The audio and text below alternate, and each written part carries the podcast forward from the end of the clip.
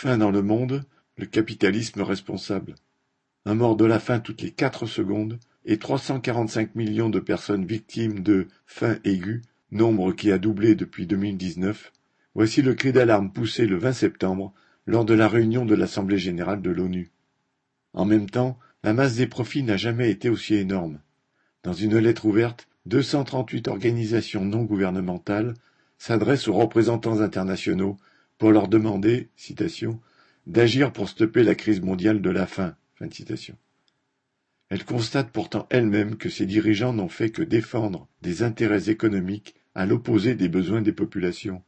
Le système capitaliste dont l'ONU couvre la domination est bien le principal responsable de la faim dans le monde.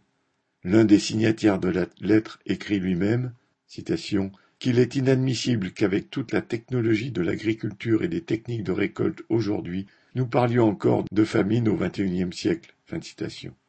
On ne peut mieux dire. La corne de l'Afrique souffre de sécheresse avec au moins quatre saisons de pluie ratées.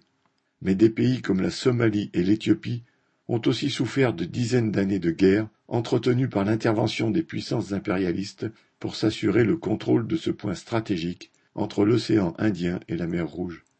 Il n'y a pas à s'étonner si les pays cités dans le rapport sont l'Afghanistan, le Yémen, le Sud-Soudan, ravagés récemment par des guerres qui ont forcé des populations à se déplacer et à arrêter les cultures agricoles.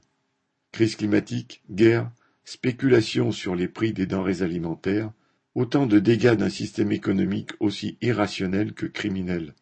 Pour faire disparaître la faim dans le monde aussi, il faudra le renverser. Charles Lagoda